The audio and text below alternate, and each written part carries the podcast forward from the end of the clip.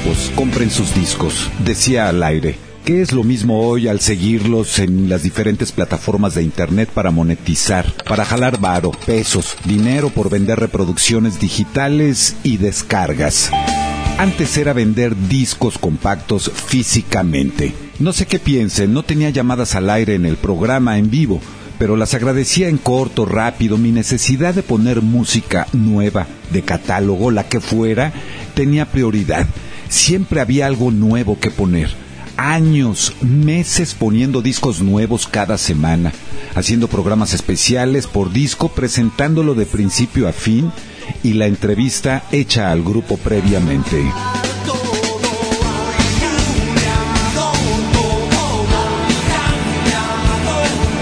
Entonces, pues es un momento que te sientas, este, a platicar con, bueno, contigo que ya te conocemos, que es como cotorrear con un amigo. Estamos en medio de una tormenta este, eléctrica bastante pesada, eh, pero está rico, es un lugar muy tranquilo. Está chingón eso. Lo que pasa es que lo que dice este güey está, está entrando en los mexicanos en otra etapa. ¿no? Sí. Hay una etapa en la que ya es una industria. Ya, es, claro. ya, es- ya va a haber grupos que van a verse obligados a, si tuvieron éxito, mantenerlo.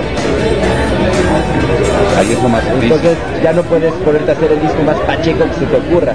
Tienes que por lo menos darle a la disquera cuatro canciones como las que te llevaron a, a- a vender el millón de copias. En fin, entonces se vuelve, se vuelve un poco... Y, y ni la disquera te lo tiene que pedir, tú mismo vas a buscar vender otra vez un millón de copias. ¿Cómo escucharon en rock castellano va de retro la entrevista de Fobia? Es fuerte, 25 años después, saber que te mordiste la lengua por lo que dijiste.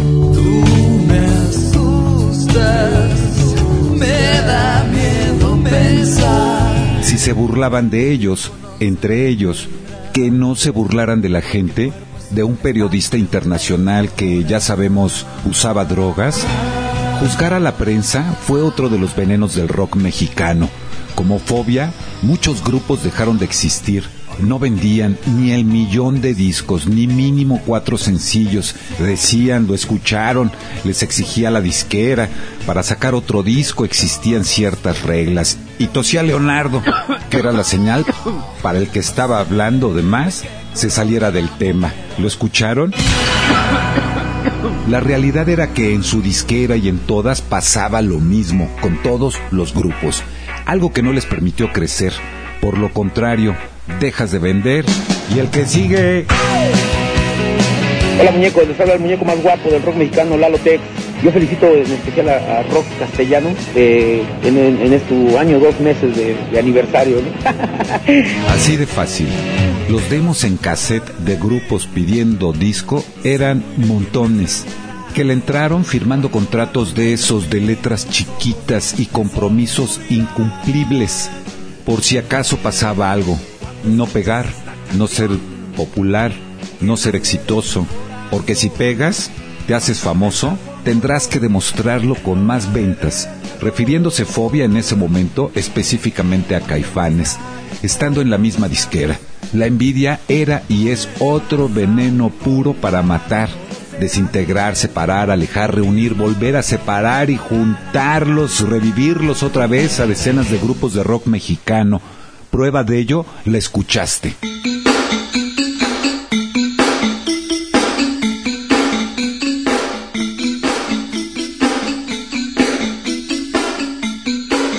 Escucharás a cinco grupos de alta rotación, como decíamos en radio, a las rolas que más eran programadas. Hoy, basado en la herramienta más grande en la historia de la música y los registros para reproducir y contabilizar de manera digital los gustos de los oyentes, Tify, me recuerdan lo que eran mis cuadernos escribe con espiral de cuadro grande, donde anotaba las canciones que salían al aire, las llamadas del público que sugerían alguna canción, ya fuera novedad o catálogo, luego las conté. El resultado fue interesante, lo conocerán. Es una lista con más de 500 grupos programados en 15 años. Y en la actualidad, en radio, los cuentas con los dedos de una mano. Le decían a un vecino su mamá, refiriéndose a que no pasaban de cinco sus mejores amigos, incluyéndome.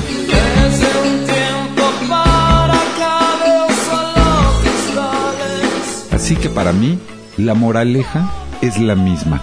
Son más, pero no muchos los grupos de rock mexicano que pueden festejar más de 30 años, activos, con discos, página, uso de las plataformas digitales, conciertos a lleno total, ventas, los mismos integrantes, seguidores por culto y no por fanatismo.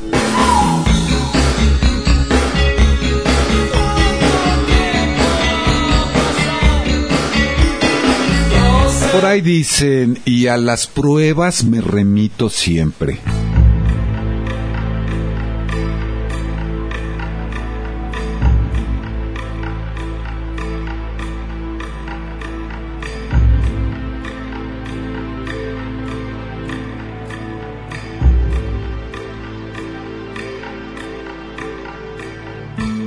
Pero antes de llevarte a viajar al pasado, cuento lo pasados que nos pusimos más de 70 mil almas reunidas en el Estadio Corregidora de Querétaro, Querétaro, México, un día 9 de abril de 1989 con Rod Stewart.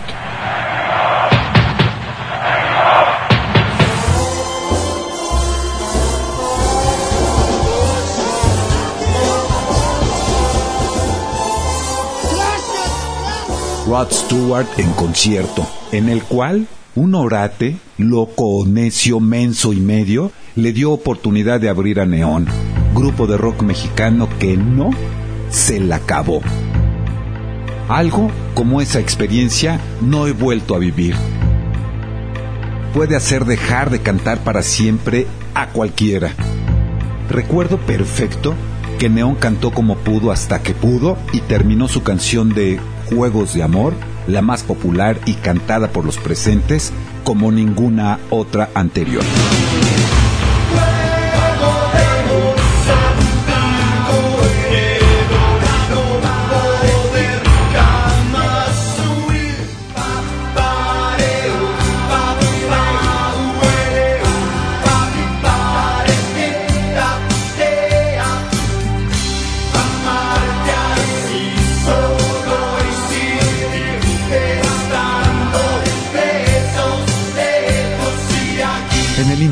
Por seguir los presentes, mujeres y hombres, empezamos a cantar al unísono la canción de Quirino Mendoza y Cortés, Cielito Lindo.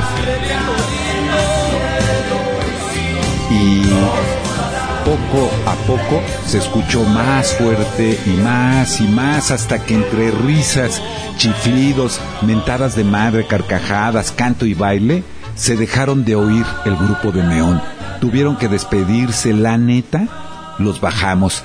Terrible actitud de todos los que lo hicimos, pero fue improvisado.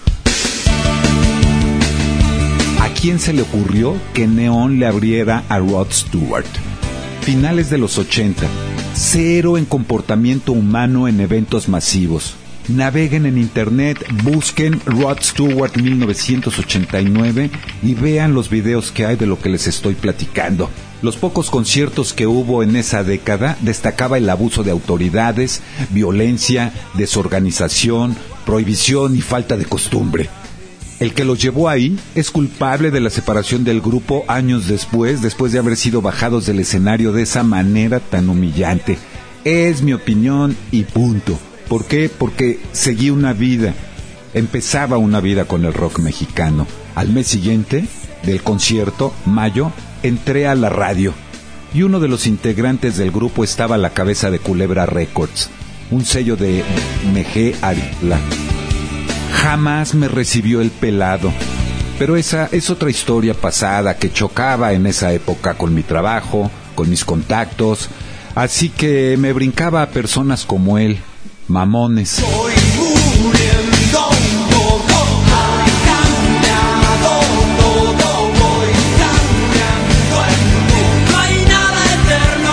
Familia Culebra, prepárense a viajar con quien hacía su trabajo como nadie.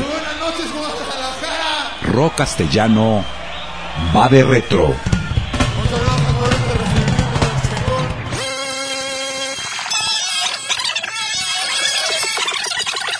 Tenemos una entrevista vía telefónica de la Ciudad de México y en especial agradecerte, Miriam, que me estás escuchando por todo el apoyo que nos has brindado para la realización de este programa Rock Castellano. Bienvenida, Miriam. Muchísimas gracias, Federico. ¿Cómo estás?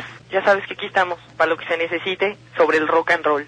Perfecto, Miriam. Háblanos de inicio, realmente cómo se originó la idea. Bueno, la idea de estos conciertos de la raza para la raza surgió por, por una filosofía que tiene Culebra desde sus inicios, ¿no? Nuestro público es la banda, la raza, como generalmente se le conoce, ¿no? Entonces, por eso fue la idea de, de, llevar a las bandas eh, tan lejos como se pudiera hacia el, hacia el público, ¿no? Eh, hicimos dos festivales estos de la raza para la raza aquí en el Distrito Federal, completamente gratuitos y logrando una asistencia de más de 40 mil personas en, en ambos en ambos conciertos, ¿no? La fue una respuesta maravillosa. Y bueno, eh, tratamos también de que la mayoría del elenco culebra, del elenco fuerte, ya, ya este, digo, del que ya estaba bien planteado y de los que estaban lanzando estuvieran, ¿no? Como Cuca, Tijuana No, Santa Sabina, La Castañeda, Toxodet, Los Lagartos, ¿no? Botellita Jerez también. Y bueno, también esta idea no nada más era aquí en el Distrito Federal, ¿no? Sino también llevarla afuera, lo que es Monterrey y Guadalajara específicamente. En esas dos ciudades también hicimos eh, este tipo de conciertos, ya no fueron gratuitos, pero, pero bueno, la, la banda eh, respondió muy, muy bien, ¿no? Y la idea es seguirlos haciendo, ¿no? Porque, digo, a la gente le gusta y a nosotros nos gusta hacerlo y a las bandas les gusta hacerlo, ¿no? Miriam, háblanos un poco acerca del primero. ¿Cuál fue el primero? ¿En dónde? El primer festival de la raza para la raza en el Distrito Federal fue en el Jardín de las Artes Gráficas en marzo 20 de 1994 y el elenco estuvo integrado por Cuca, Tijuana No, Botellita de Jerez, Toxodet y Los Lagartos. Ese fue el primer festival. ¿Quiénes más han participado? La Lupita, eh, como extra, la Castañeda también estuvo y bueno, en Guadalajara y Monterrey tuvimos un grupo invitado de, que también pertenece aquí a la compañía, no a Culebra directamente, pero a la hermana mayor, que fue Tex Tex. Esos fueron los, los grupos. Bueno, y en Monterrey y en Guadalajara hubo bandas locales. Bueno, cuando los conciertos se hicieron, se grabaron, ¿no? Como material de, como testimonio, ¿no? De que, de que, de que, había, de que habían existido estos conciertos. Pero bueno, aquí adentro creíamos que faltaba algo, ¿no? Faltaba conservar el sonido original de los grupos en vivo y hacerlo llegar a la gente. Y entonces de ahí nace la idea de, bueno, vamos a hacerlo en disco, ¿no? Del disco La Raza para la Raza, tal cual como se llaman los festivales. Y bueno, pues la grabación fue de marzo a noviembre. Se escogieron eh, 15 rolas, como ya habrán escuchado ahí un poquito, cinco de las bandas más fuertes que tiene Culebra. Y pues lo mejor de, de, de los conciertos, ¿no? Los rollos que se echa este, no sé, Salvador de la Castañeda y en Monterrey con la banda, o la Lupita en Guadalajara. Bueno, pues por allá ya eh, tendrán próximamente, ya digo, un par de días, el nuevo sencillo de Frata, que está sacando su, su nuevo disco, se llama Acústico Desliz, tiene rolas del disco anterior y, bueno, temas inéditos, pero en versión acústica, es un disco muy interesante. También el, el nuevo sencillo de José Forge, Piel Fiel. Mientras piel me sea fiel, yo seré fiel a tu piel. Este, también viene el nuevo disco de Cuca, se llama La Racha, ya pronto tendrán el sencillo por allá. Salvaje, salvaje, no me dejes sangrar, ya no queda más. Y bueno, este año graba Santa Sabina, la Lupita está a punto de terminar de grabar su disco, vamos a sacar tres bandas nuevas y bueno, pues lo que siga, lo que venga. Miriam, una vez más, muchísimas gracias. Un saludo a toda la gente que está detrás de Culebra. Muchísimas gracias, Federico. Igualmente un abrazo y un beso grande a, a, a ti, a tu gente que trabaja y pues, al público que nos está escuchando. Te agradezco muchísimo, Miriam. En este momento, la gente que nos está escuchando en UFM 7.7 Rock Castellanos, voy a dejar con esta canción que viene en el disco en vivo de La Raza para la Raza, es el grupo de Tijuana No. Antes de cumplir un año ininterrumpido de transmitir en vivo rock castellano, durante el mes de agosto de 1995 festejé en grande todo el mes. 21 programas especiales. El primer día estrené un disco de culebra con varios grupos en vivo. Era algo único, histórico. No existía acoplado así en el país. No se había difundido nunca en un programa en radio un disco así, menos completo. Eso me dio la vanguardia en la producción de contenidos especializados en rock mexicano y música en vivo.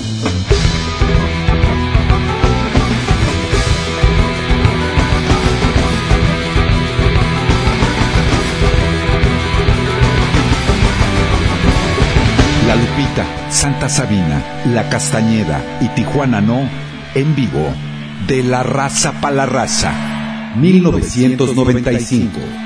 Y Cuca cerró. Dame una margarita para esta señorita. Derecho,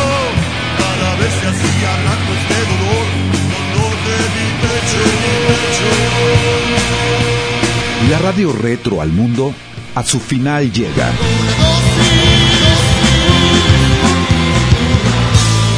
Viajar en el tiempo es una producción de Federico Kelly para el público en general, por el entretenimiento sano.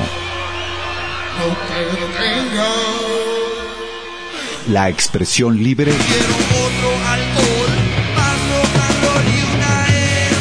y la difusión profesional de rock en tu idioma. Castellano va de retro.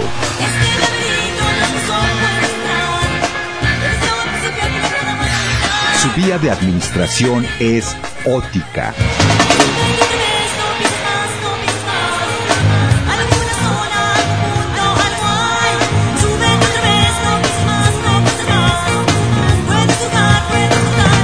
Jugarte. aplicándose cada 24 horas por 359 días. Para un mejor resultado, usa audífonos.